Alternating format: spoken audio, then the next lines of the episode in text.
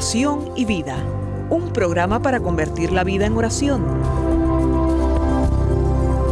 Hay un dicho entre nosotros que dice así, dime cómo rezas y te diré cómo vives. Dime cómo vives y te diré cómo rezas. Porque mostrándome cómo rezas, aprenderé a descubrir el Dios que vives y mostrándome cómo vives, aprenderé a creer en el Dios al que rezas. Oración y vida, una oportunidad para rezar juntos los unos por los otros.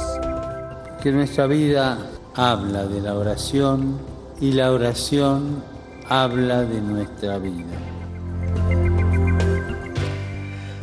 Ven, Espíritu Santo, llena los corazones de tus fieles y enciende en ellos el fuego de tu amor.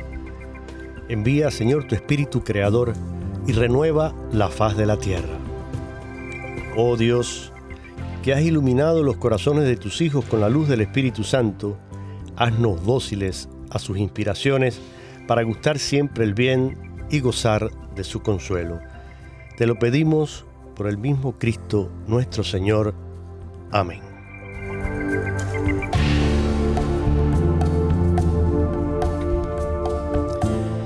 Y como siempre, con esta invocación al Espíritu Santo, damos comienzo a un nuevo programa de oración y vida. Y ciertamente, eh, hoy tenemos de vuelta a nuestra querida Olga Villar. Olga, que es directora de programas de formación del Instituto de Pastoral Hispana del Sudeste de los Estados Unidos, conocido por sus siglas CEPI. Y fuera del aire conversábamos, ahora antes de salir al programa, lo rápido que avanza el tiempo. Este año se nos está escapando ya de entre las manos. De hecho, ayer domingo cerrábamos el año litúrgico con la celebración de la fiesta o solemnidad de Cristo Rey. Y ya comenzaremos la próxima semana el nuevo ciclo litúrgico con el Adviento que nos va a preparar a la Navidad. Como ven, eh, la vida pasa y, continúa y tiene que pasar por nuestro corazón, por nuestra alma, siempre con esperanza, siempre con fe, con alegría, y hacer la oración, hacer la oración como dice la introducción a este programa. Es una alegría siempre, una bendición, un gozo poder tener a Olga con nosotros porque tocamos con ella temas que nos eh, son muy cercanos a todos los hispanos que vivimos aquí en los Estados Unidos, en el mundo entero también, pero de manera particular eh, enfocado a esa pastoral hispana que ha tenido un desarrollo gradual en la iglesia norteamericana. Y ella, a pesar de tener mucho trabajo, de incluso viajar con frecuencia, producto de ese mismo trabajo que realiza, visitar comunidades, equipos de pastoral, etcétera, etcétera, pues realmente su tiempo a veces se ve muy limitado, pero aún así, siempre que puede, con gran generosidad, dice sí y comparte con nosotros estos micrófonos y ya es una más de la familia y una voz familiar, una voz que ustedes reconocen, que quieren de esa tierra bendita de Colombia. Así que, Olga, una vez más, bienvenida y gracias por estar aquí. Muchísimas gracias, Jorge, y creo que te voy a sorprender ahora con lo siguiente, porque yo he vivido eh, sorprendida en las últimas dos semanas. Em, ya mi título ha cambiado, ahora ¿Ah, aquí en CEPI. y ahora... Pues actualízanos, a ver. Eh, te voy a actualizar un poquitín, porque creo que y lo digo con mucha sencillez y lo digo con, con, con, con todo el corazón y lo digo también para que aquellos que, que nos escuchan me tengan en sus oraciones. La semana... Casi que La última, la última reunión que hubo del board de directores que, tiene a nuestros arzobispos y algunos obispos del sureste, eh, me pidieron que dejara de ser interina como la eh, directora ejecutiva del CEPI y tomara ya la dirección. Me siento pequeñita y me siento con una responsabilidad súper enorme, mm, me sobrepasa, eh, pero estoy muy pensando en, en estos momentos que estamos viviendo como iglesia, en que estamos a la escucha nos decía hace poquito eh, Monseñor Gómez de Los Ángeles, que éramos, estamos llamados a ser la iglesia que escucha, ¿no? Y pues sería la primera laico, mujer, que está como directora ejecutiva del CEPI, tratando de llenar unos zapatos enormes de todos los eh, directores anteriores, eh, especialmente del padre Mario Vizcaíno, que para mí siempre ha sido un mentor y a quien, a quien siempre eh, tengo el, el gozo de, de, mirar y de, de, preguntar y de sentarme un poco a, a, su, a sus pies y preguntarle y pedirle guía, ¿no? Así que en este momento pues se trata de estar a la escucha desde esta eh, desde este nuevo cargo que no cambia mucho mi vida, pero que sí creo que, que supone eh, un, un, esfuerzo y mucho más fuerte. Claro que sí. Pero, pero que confío en las oraciones de todos los que nos escuchan, confío en, en, en que compartimos la misión con tantas personas en todo el sureste, tantos compañeros de trabajo eh, que están allí en cada una de las diócesis en la, en la de donde está IWTN, que es la diócesis de, de Birmingham, con María José Bonilla, eh, Criste Castillo, que está en la pastoral juvenil, pues que continuemos avanzando, caminando y que seamos fieles en esta parte que el Señor nos pone en las manos en estos momentos. Bueno, Así que te quería dar esa sorpresa. Pues sí, una, una gran sorpresa, una alegría tremenda y para que ustedes vean una primicia aquí en este humilde programa de oración y vida sale al mundo esta noticia que nos alegra. Y mira, cuando comentabas y decías esto, pensaba en dos cosas. Primero, me vino a la mente la frase de San Pablo, te basta mi gracia. Amén. Yo sé que muchas veces cuando somos llamados a, ciertas posiciones y se nos encargan ciertas misiones, pensamos inmediatamente en nuestra pequeñez y conociéndote y sabiendo cómo eres y, esa también humildad que, te caracteriza, pues claro que uno se siente como sobrecogido y decir, pero ¿cómo es posible que... Pero además de esa frase de San Pablo, te basta la gracia del Señor que te va a seguir acompañando y si Él te ha llamado a través de esta elección que han hecho de tu persona, es porque Él no te va a abandonar, Él va a estar ahí detrás de ti y va a ser siempre tu sostén, tu fuerza, tu refugio.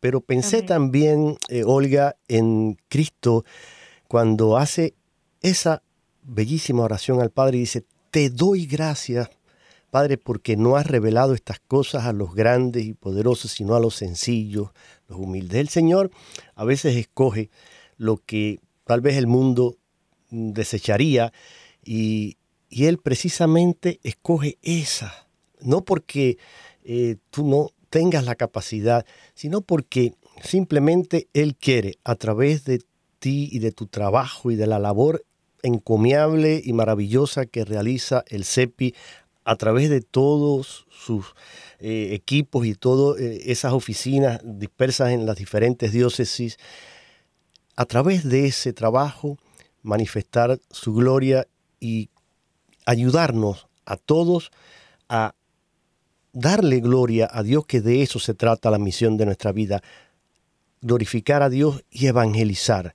Entonces, pensaba en eso y mira, me siento muy contento, creo que eh, vas a realizar una gran labor y, dices bien, mira, tienes ahí al Padre Mario, tienes a tantos eh, que forman contigo ese equipo a quien puedes pedir un consejo, una ayuda y ahora, pues también nos comprometemos todos los que estamos escuchando este mensaje a orar por ti, a orar por esta nueva misión y a brindar también con sencillez nuestra, nuestra ayuda y sabes que aquí en EWTN, en la radio, en la televisión, tienes las puertas abiertas y bueno. Muchísimas gracias. Te puedo. Estoy, ¿Eh? estoy muy emocionada con lo que, lo, lo, que acabas de hablar porque lo sentí en mi corazón que hablaste en nombre de Dios. Y te agradezco muchísimo. De verdad, es lo que siento. Y mira, mm, bueno, tú eres una mujer de, de fe, una mujer además que conoce la Sagrada Escritura. ¿Cuántos profetas quizás sintieron lo mismo, ¿no? Que tú, pero y, incluso hasta renegaron y dijeron, pero Señor, ¿cómo a mí? Me va Ezequiel, Isaías. Pero el Señor los escogió y ellos dijeron sí. Y ahí tienes a María. El sí de María, fíjate qué grandeza, ¿no? Que Dios quiso hacer depender eh, esa encarnación del sí de una simple mujer. Entonces ahora tú has dicho sí también, pues encomiéndate a esa mm, virgen que también ella mantenga ese fiat en tu vida y yo sé que así será. Bueno, eh, esto se está extendiendo demasiado y no es el programa. Mm, bueno, felicitaciones de nuevo y, bueno, nuestra oración ahí contigo. Vamos a lo que nos ocupa. Los que escuchan el programa y siguen mm, esto, claro, no siempre podemos darle toda la continuidad que quisiéramos porque surgen inconvenientes, a veces hay que hacer un pequeño paréntesis y continuar después, pero hemos venido con Olga desarrollando durante mucho tiempo eh, la historia un poquito de cómo se ha ido formando, desarrollando, cimentando en la iglesia norteamericana la pastoral hispana, que no así surgió de la noche a la mañana, ha tenido un progreso paulatino y ha sido por etapas. Y a manera de, así resumen, muy breve, porque hoy vamos a hablar del el quinto encuentro de pastoral hispana, que creo que fue un acontecimiento grande en la iglesia y marcó fuertemente el rumbo de la iglesia norteamericana. Pero cuando decimos quinto, lo decíamos en el último o penúltimo programa que habíamos hecho, pues evidentemente eh, los que escuchan dirán, bueno, eh, tiene que haber habido un primero, un segundo, un tercero, un cuarto, ¿no? Que desemboquen en este quinto encuentro que hoy vamos a comentar con Olga. Y por eso les decía, como resumen breve, en 1972 se celebró el primer encuentro que, se, que fue el que llevó a la creación de una oficina nacional para asuntos hispanos. Hasta ese momento no existía esa oficina y se creó en ese primer encuentro. Luego, del 75 al 77, en el segundo encuentro, fue cuando se llevó y se creó la, bueno, ocho oficinas regionales para asuntos hispanos. Se fueron creando como estas oficinas eh, en diferentes áreas. Luego vino un tercer encuentro que tuvo lugar en 1982 y fue el que llevó a la creación del Comité de Asuntos Hispanos ya dentro de la Conferencia eh, de Obispos Católicos de Estados Unidos. Y fue también ahí cuando se promulgó el Plan Pastoral Nacional para el Ministerio en el 87. Sí, el 87, correcto. Luego, ya eh, esto dio luz verde, por supuesto, y una visión más clara a las diócesis y las parroquias para responder a esa eh, expectativa y esa creciente eh, presencia hispana ¿no? en las comunidades. Entonces hubo un encuentro, Olga, también, según dice aquí, en el 2000, que es lo que... encuentro 2000, correcto. exacto, que fue el que se considera como el cuarto encuentro, que ayudó a la iglesia en los Estados Unidos a reconocer y apreciar su diversidad cultural a través de una experiencia de hospitalidad transformadora y un nuevo Pentecostés. Hasta aquí. Y el Ministerio Hispano fue el, el, propulsor, el, quien, quien eh, invita eh, y comparte esa experiencia de encuentro con todas las culturas y razas dentro de nuestra iglesia norteamericana. Bueno, pues mira, eh, yo tengo aquí una, porque ya después de haber visto así, a, abuelo de pájaro, ¿no? Así muy resumido, lo que fueron esos encuentros previos, Vamos entonces a la primera pregunta para este programa de hoy. ¿Cómo podríamos definir el quinto encuentro? ¿En qué consistió este quinto encuentro de pastoral hispana? Mira, estando en un proceso en el cual estamos de de iglesia hacia el caminando unida hacia ser una iglesia sinodal eh, yo quiero citar de las conclusiones del quinto encuentro que están en línea así que los que nos están escuchando si buscan en la página www quinto encuentro, quinto en números romanos, v, v. Allí van a encontrar el, lo, en los eh, recursos eh, electrónicos las memorias y conclusiones. Y a mí me gustaría eh, retomar una, en un párrafo que dice, para resumir el proceso del quinto encuentro, fue una verdadera experiencia de sinodalidad y discipulado misionero, inspirada por un modelo de iglesia en salida el proceso de reflexión, evangelización, consulta y discernimiento pastoral invitó a las comunidades de fe, escuelas, movimientos, organizaciones y grupos católicos en Estados Unidos a seis puntos. Uno, lanzarse a la vivencia de una iglesia en salida. Dos, participar en un proceso de reflexión y compartir la fe en grupo pequeño. C, compartir, eh, tercero, profundizar sobre el llamado a ser discípulos misioneros. D, entregarse a la acción misionera evangelizadora y la consulta en las periferias. Eh, e, recoger la experiencia del proceso de consulta y discernir sus implicaciones pastorales. Y F, pasar de ser un grupo pequeño a una pequeña comunidad.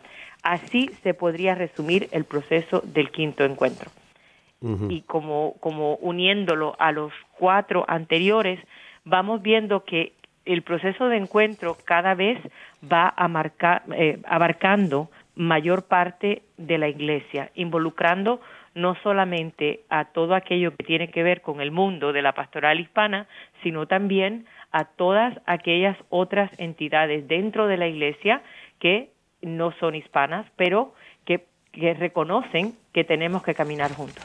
Así que yo creo que esa sería como la forma más, más rápida de poder eh, eh, simplificar o definir qué cosa ha sido el quinto encuentro. Por supuesto, un dato que llama la, atención también en este quinto encuentro fue el, número de participantes, ¿cierto? Em, ¿Dónde fue que se realizó este quinto encuentro? El quinto encuentro fue en Texas. Em, y que tuve la oportunidad de acompañar a la diócesis con, la, lo que había vivido todo el proceso a la arquidiócesis de Móvil en aquel momento. Em, creo que es importante darse cuenta de que nos tomamos la ciudad en esos momentos, todo el, resto del país. Siempre que se participa en este tipo de reuniones, uno no, o sea, uno, uno si viene de una experiencia de una parroquia, eh, a veces se, se, puede quedar uno pequeño en esa parroquia, ¿no?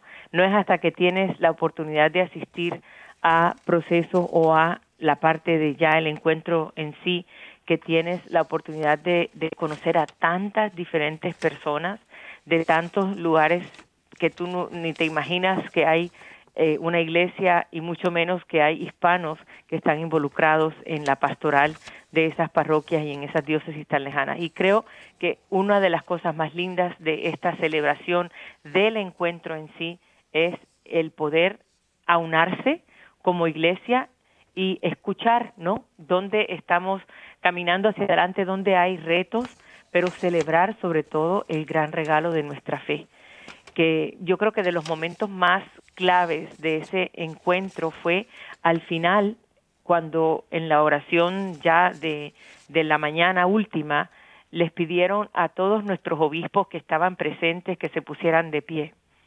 Y fue hermoso ver cómo en todo aquel salón que habría por lo menos unas dos mil y pico de personas, se fueron poniendo de pie, se quedaron solo ellos de pie. Y oramos por ellos. Y veías en la cara de estos pastores nuestros el, el, el sentirse, en inglés sería humbled, el sentirse pequeños ante el amor de, del pueblo que mira hacia ellos como quienes nos, nos guían, como los que son, ¿no? Nuestros pastores. Y también el sentirse eh, como sobrepasados con tanto cariño y, y tanta ternura del pueblo hacia ellos en el medio de toda la realidad en la que vivimos. Yo creo que el, el quinto encuentro fue poner puntos a varias IES.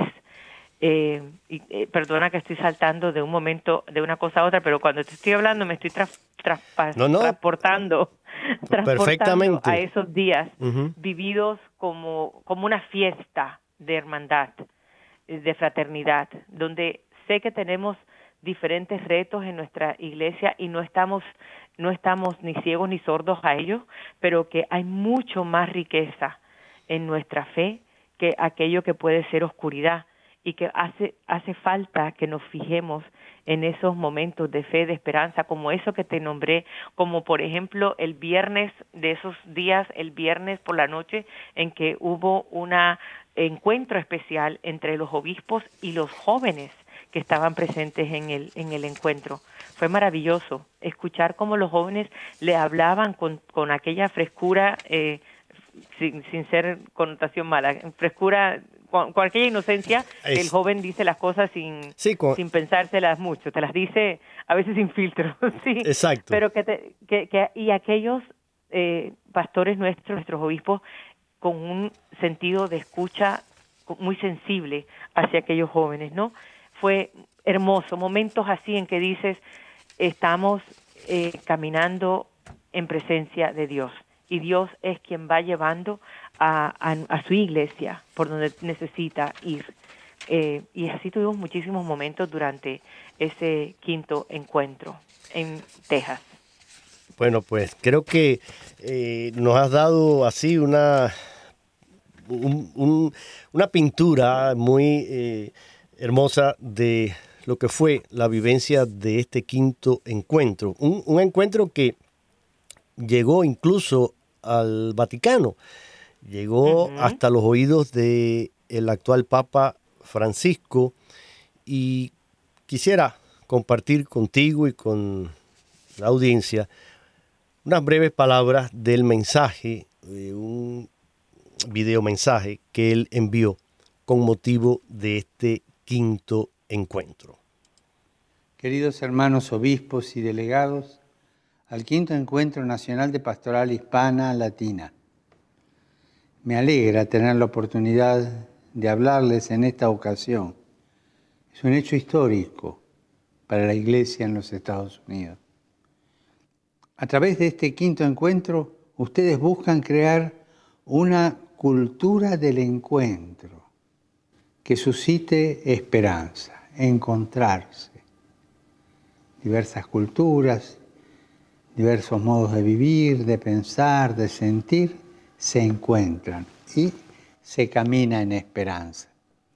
Se han propuesto lograr una manera distinta de ser y de relacionarse, que aliente a cada persona y a cada grupo a compartir la riqueza de sus tradiciones la riqueza de sus experiencias, a derribar muros, a construir puentes.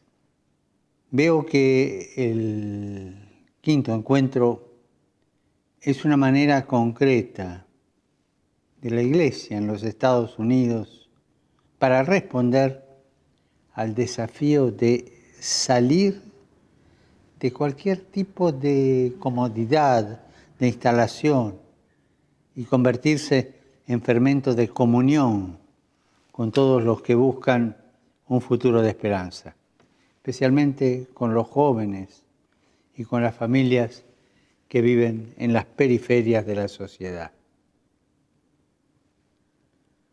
También me da gusto ver que el quinto encuentro, en continuidad con los encuentros anteriores, reconoce y valora los dones específicos que los católicos hispanos ofrecen hoy y seguirán ofreciendo en el futuro a la Iglesia en su país.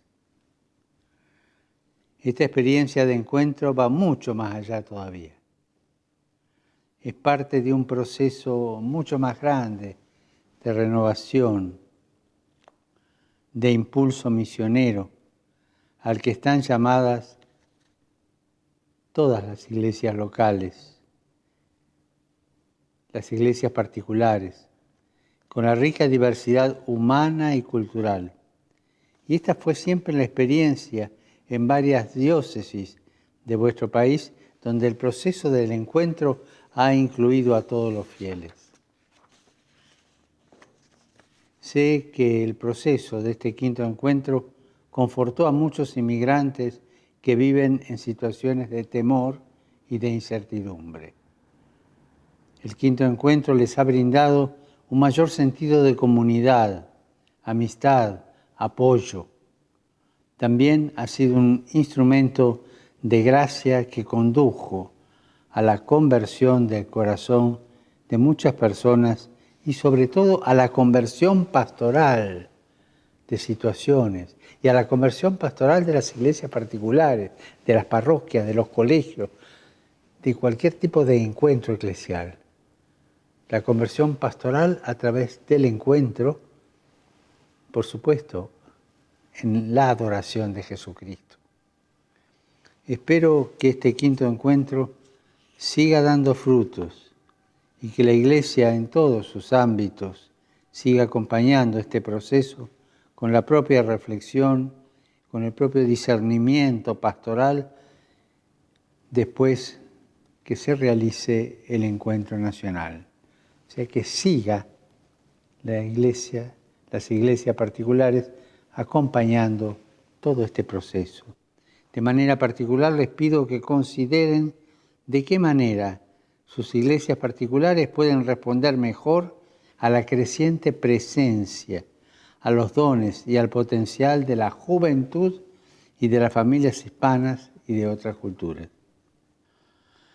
Soy consciente del aporte que la comunidad hispana ofrece a la vida de la nación y rezo para que el quinto encuentro siga contribuyendo a la renovación de la sociedad y al apostolado de la Iglesia en los Estados Unidos de América. Con mucha gratitud a todos los que participaron en la preparación del quinto encuentro, en el quinto encuentro, y a los que participarán en el proceso ulterior, les aseguro mi cercanía personal, mis oraciones por esta importante iniciativa de la conferencia episcopal. Los encomiendo a nuestra Madre Guadalupe. Les pido que los mire, déjense mirar por ella. Y le pido al Señor que los bendiga, a todos y a cada uno de ustedes. Y a ustedes les pido que no se olviden de rezar por mí. Adelante. Hasta aquí esas palabras de el Papa Francisco en ese video mensaje que envió al quinto encuentro. Me imagino que Olga, eh, escuchando esto, pues ha, revivido todavía más eh, en ti esa experiencia, ¿no? Y han venido nuevos recuerdos. Ahora bien, el Papa dice hay muchas cosas y por eso quise ponerlo, porque él mm, siempre ha sido un abanderado de la cultura del encuentro, siempre está promoviendo y constantemente en sus mensajes, en sus homilías, él menciona y comenta la importancia de crear en el mundo una cultura del encuentro.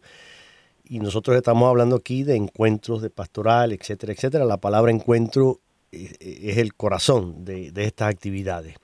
Yo tengo una pregunta, o mejor dicho, dos preguntas que te voy a hacer y, surgen a partir de tu experiencia también de este caminar a lo largo de todos estos años dentro de la iglesia norteamericana y de manera especial en el sector de la pastoral hispana. ¿Tú crees que comprende la iglesia en los Estados Unidos a estas alturas, que comprende lo que implica este proceso de, diríamos, hispanización que se está dando actualmente y que de cierta manera, digo, está como redefiniendo la identidad, el rostro de la iglesia norteamericana. ¿Tú crees que en realidad eh, la iglesia está consciente de esto? Y segunda pregunta, a la misma vez, ¿piensas tú, y en el intercambio quizás con hispanos en diferentes comunidades, en diferentes mm, visitas pastorales que ustedes realizan, eh, quizás ahí tengas la respuesta, pero pregunta, ¿tenemos plena conciencia los católicos hispanos aquí en Estados Unidos del papel que nos toca jugar y de los compromisos para los cuales somos llamados y de y, las metas eh, y los trabajos de los cuales podemos ser responsables en el contexto de, toda esta eh, nueva fase ¿no? de, de la experiencia hispana en la iglesia norteamericana, ¿seremos también nosotros conscientes de esto y estaremos a la altura de eso? ¿Qué opinas de estas dos preguntas? Me gusta que pongas esas preguntas una enfrente de la otra. sí, porque está muy relacionada. sí, claro, es como como como si estamos en, bailando, damos un pasito para adelante, un pasito para atrás. Em, yo podría decir que hay un gran despertar de esa conciencia. Hay quienes ya hace mucho tiempo despertaron, y te estoy hablando de, diócesis, de, de parroquias concretas a lo largo del país que ya han vivido eh, este, este despertar hace tiempo, pero todavía tenemos las que no, eh, no se han embarcado del todo. ¿no? Eh, tenemos una iglesia norteamericana que va dando pasos en abrir los ojos hacia la presencia hispana como lo que proclamó esa carta de los obispos por allá en a principios de los 80 de que los hispanos son un don dentro un regalo un don de Dios a este país no entonces ya ahí vemos como un principio de un despertar pero desafortunadamente no es en todos lugares ahora digo desafortunadamente y a la misma vez digo bueno eh, si todos hubiesen tenido conciencia hace dos mil ah, y pico de años de a quién estaban crucificando en ese primer Viernes Santo, quizás no hubiese habido tal, no hubiese habido una una ah, una crucifixión, ¿no? Sin embargo, la hubo por aquellos pocos, a lo mejor, o aquellos en quienes estuvo tuvo en sus manos el poder tomar otra decisión. Em, y sin embargo, de allí, de ese árbol de la cruz, ha surgido vida, y vida en abundancia, ¿no? Porque es mm. Cristo mismo. Entonces yo diría que eh, siempre que estemos con esa libertad que Dios nos da de poder tomar opciones, vamos a estar en esa lucha continua de eh, abrir nuestros ojos a esta realidad y a tantas otras que tenemos que abrir los ojos también como personas de fe. Pero yo puedo decir que estamos en un momento y que quizás eso es uno de los frutos del quinto encuentro y que los que me estén oyendo y que a lo mejor tengan algo que ver con tomar estas decisiones, quizás no debemos esperar tantos años hasta tener procesos de encuentro, sino reconocer que son procesos que animan. Estamos ahora, como decía al principio, en, embarcados en este proceso de sínodo que el Papa Francisco ha embarcado a la Iglesia universal, completa, ¿no? Estos procesos nos ayudan a mantenernos con los oídos eh, muy afinados y, eh, y estar también muy sensibles a estar a la escucha. Creo que entre más nos escuchemos, como aquellos dos de Maús que iban perdidos en sus propios sentimientos y al escuchar a Jesús caminar con ellos por el camino, compartir ese camino, llegan a un momento en que se le caen las vendas de sus ojos, que al principio no les reconocían y les reconocieron en ese partir del pan. Creo que eso es lo que tiene que continuar pasando, que nos tiene que, que continuar despertándonos, porque es muy fácil quedarse dormidos. Entonces, que se vea esta, eh, esta mm, presencia hispana, pero también esta presencia de tantos otros pueblos, de tantas otras etnias que se encuentran en este país. Yo creo que Estados Unidos tendría que ser experto nosotros católicos en Estados Unidos tendríamos que ser expertos en relaciones internacionales, porque si nos une el mismo Cristo Eucaristía, entonces por favor, cualquiera cosa que se pueda convertir en, en, obstáculo tendría que caerse al hecho de que todos comulgamos, ¿no? Y todos llevamos a ese Cristo dentro. La otra parte también es cómo nosotros, y ahora estoy hablando como hispana, cómo nosotros nos vamos dejando también abrir a encontrar en todos los demás hermanos y todas las otras culturas que tenemos dentro, con las que compartimos nuestra fe, eh, cómo nosotros estamos dispuestos o cómo estamos preparados a abrazar esas otras culturas. Porque puedo nuevamente con aquellos tres términos que son que los hemos trillado mucho acá, pero que son muy sencillos y creo que son fáciles de recordar. Si estamos conscientes de que estamos llamados a hacer una eh, integración entre todos nosotros, no apartarnos eh, aislándonos y no apartándonos, asimilándonos completamente y perdiendo nuestra identidad. Creo que entre más estemos formados de esa manera, más podemos ser ese cuerpo de Cristo. Que al final ambas, ambas ah, preguntas que hacía para mí se reducen en cómo estamos siendo visiblemente, intencionalmente y creíblemente ese cuerpo de Cristo. Y que toda nuestra pastoral debe llevarnos hacia ese encuentro con Cristo en donde no hay barreras. En Cristo no hay barreras. Excelente. Con estas palabras tuyas nos vamos aquí en el programa Oración y Vida a una breve pausa musical.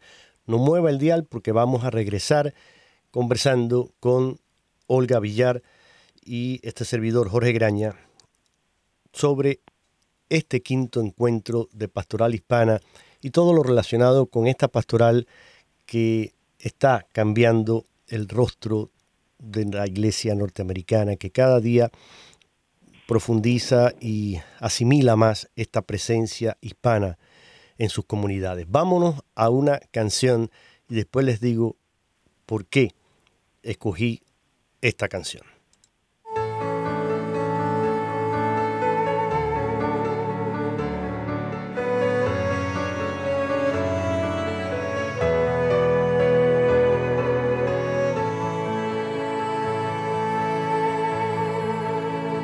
Manos de carpintero, rostro de padre bueno, te confiaron el tesoro de Dios Padre para el mundo.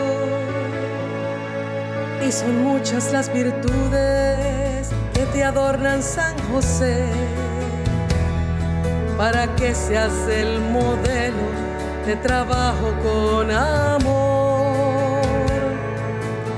Padre bueno San José, varón como tú ninguno, protegiste con tu vida a la Sagrada Familia. Padre bueno San José,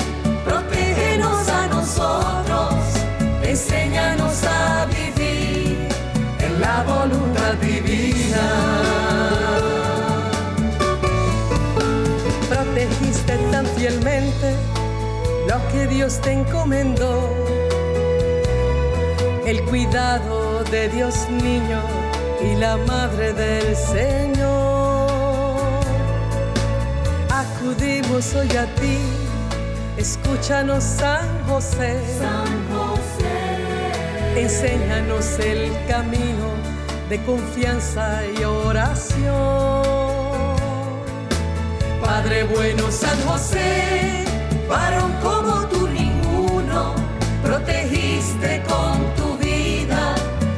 Sagrada Familia. Padre bueno San José,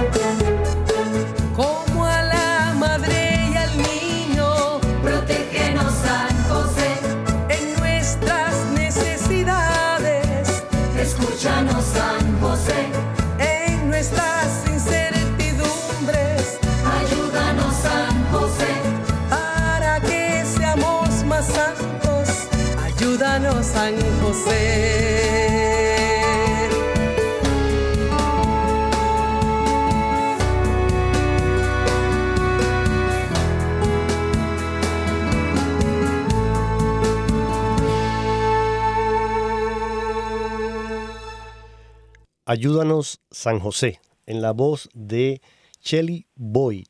Es una cantante panameña que compuso esta canción para celebrar este año de San José, un año en el que la iglesia está enfocada en presentar la figura de San José como modelo para todos y de manera especial, bueno, pues para los padres de familia y para toda la familia. Y hablábamos fuera del aire, Olga y yo también, que la razón por la cual había traído esta canción, como les dije, es porque, primero, recordar que este año de San José comenzó el 8 de diciembre del 2020 y va a concluir el 8 de diciembre de este año.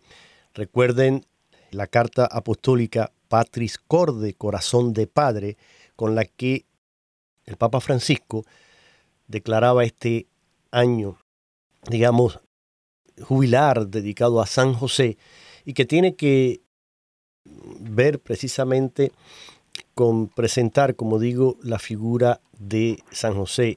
Y lo hizo para conmemorar el 150 aniversario de el decreto con el cual el beato Papa Pío IX declaró a San José patrono de la Iglesia Universal. Pero además de todo esto, no olvidemos que el propio San José fue un inmigrante. San José tuvo que cargar con María y Jesús y emigrar a Egipto.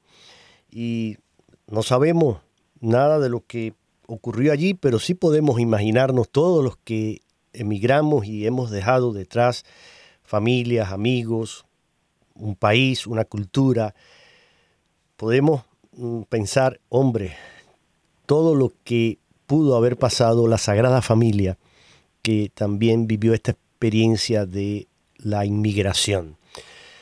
Por eso, ¿quién mejor que San José para ser nuestra inspiración, ser nuestro modelo y para confiar en Él y orar a Él que sea intercesor por todas y cada una de nuestras familias y sobre todo en este año especial en que tantas gracias podemos recibir y tantas indulgencias también ganar eh, con nuestra oración y nuestra vida sacramental. Por eso esta canción de Ayúdanos San José. Me imagino que la has disfrutado, Olga, porque es una canción muy bonita. Muchísimo, porque este año ha sido un descubrir eh, en la figura de José que es, yo diría, si María es la madre del silencio, Él es el padre del silencio y en el silencio es donde podemos descubrir de forma más clara hacia dónde nos lleva el Señor y definitivamente ambos, tanto Santa María como San José, han sido esas, esos pilares que en el silencio de la oración, encuentro con Dios, nos llevan hacia, hacia Él, ¿no? Y para mí este año ha sido muy especial el poder caminar también de la mano de, de San José y descubrir el valor del silencio y la fidelidad a Dios dentro de esa escucha también. Bueno, pues mira, tengo aquí para ti, para la audiencia, eh, otra voz familiar aquí en los Estados Unidos y tiene que ver con la clausura de este quinto encuentro, esa misa que se celebró clausurando el quinto encuentro. Vamos a escuchar este pequeño audio. Muy queridos hermanos y hermanas en Cristo, estamos llegando al final de nuestro encuentro. No sé si decirles buenos días o buenas tardes porque son las 12 del mediodía. Por eso no diga nada. Más vale precavir que lamentar. Llegamos al final de nuestro encuentro, unos días de una gran intensidad, unos días de oración, de retiro. de cantar, de bailar, para algunos, de, de muchos frutos. Bishop Barnes quería una, una sandía, yo quería una papaya. O un chico zapote. A la próxima, ¿no? De propósitos, de planes, y creo que es una gran bendición en que terminemos nuestra, nuestro quinto encuentro con la celebración de la Santa Misa. Un momento en el que podemos poner todo en el altar y pedirle a Dios nuestro Señor que haga que todo lo que hemos vivido estos días se conviertan de verdad en realidad en nuestra vida diaria, en nuestras parroquias, en nuestras diócesis, en la vida de la Iglesia en los Estados Unidos. Pienso que sobre todo es un momento de pasar de la presencia de los latinos, de los hispanos en la iglesia en los Estados Unidos al liderazgo. Nosotros somos los líderes, tenemos que ser los líderes del presente y del futuro en nuestra iglesia.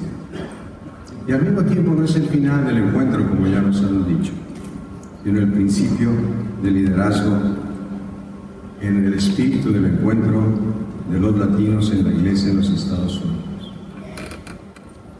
Nuestra lectura del Evangelio empieza con estas palabras. Jesús y sus discípulos partieron de ahí y emprendieron un viaje. Esta es nuestra historia, muy queridos hermanos y hermanas, la de ustedes y la mía. Esta es la historia de la iglesia.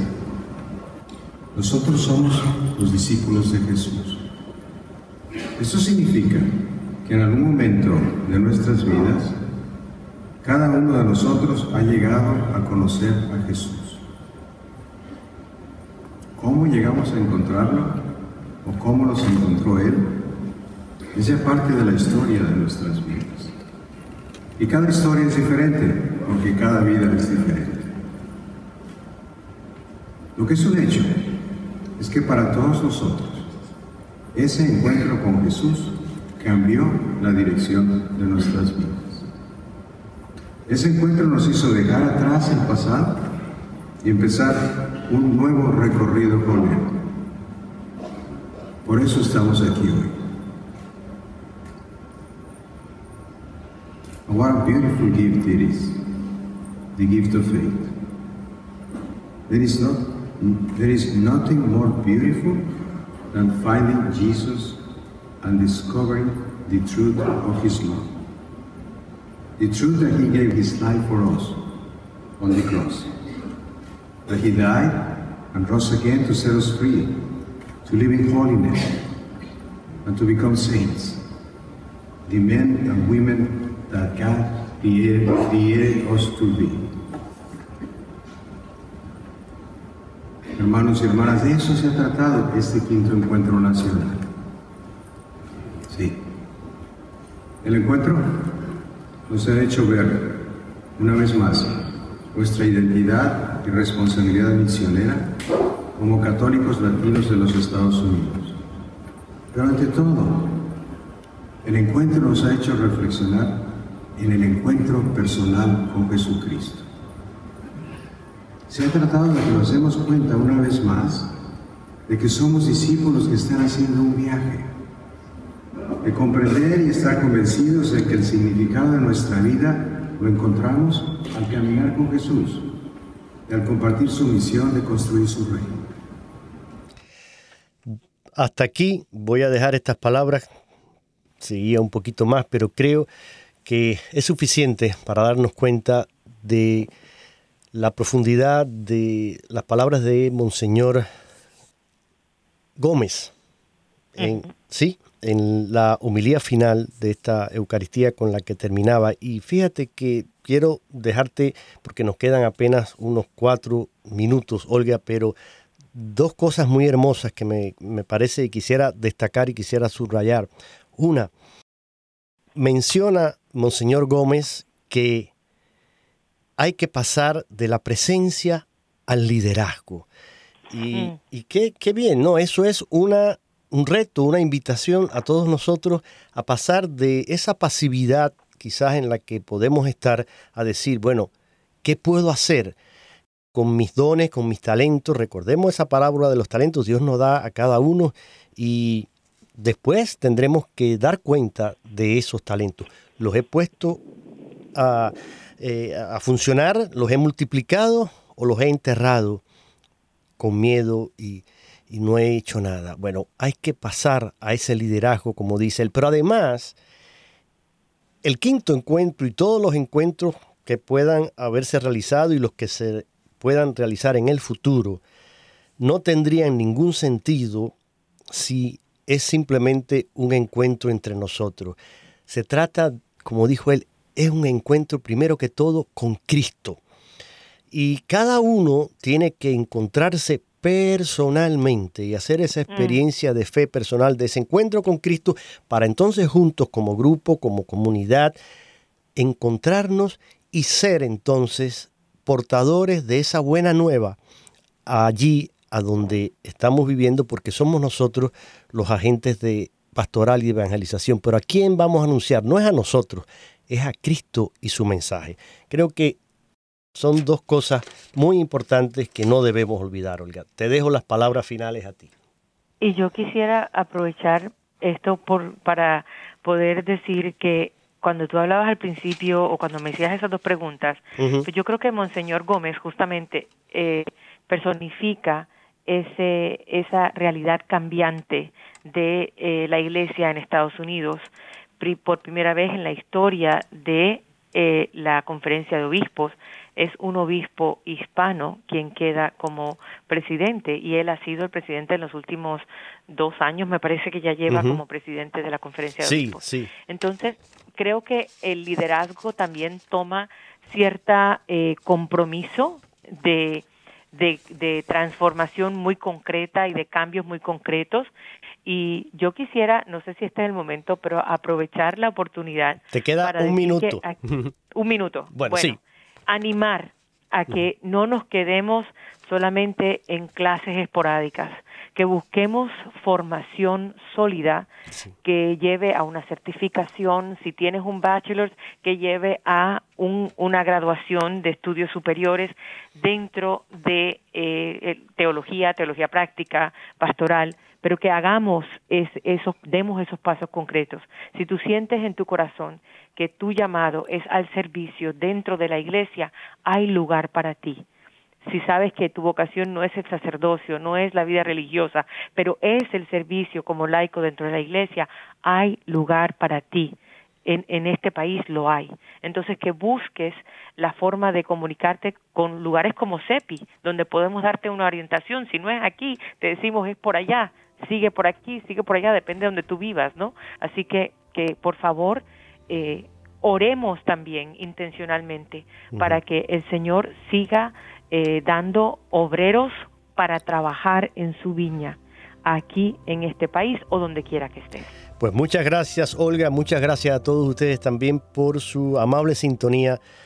Seguimos llevando este mensaje y como dice Olga, busquemos formarnos porque mientras mejor estemos formados, mejor podremos servir a la iglesia y a nuestra sociedad. Que Dios les bendiga y si Dios lo permite, el próximo lunes estaremos de vuelta aquí en su programa Oración y Vida. Hasta entonces.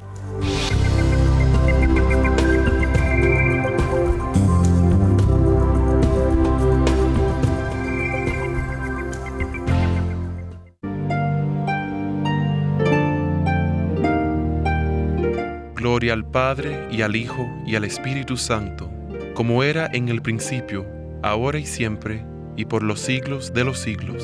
Amén.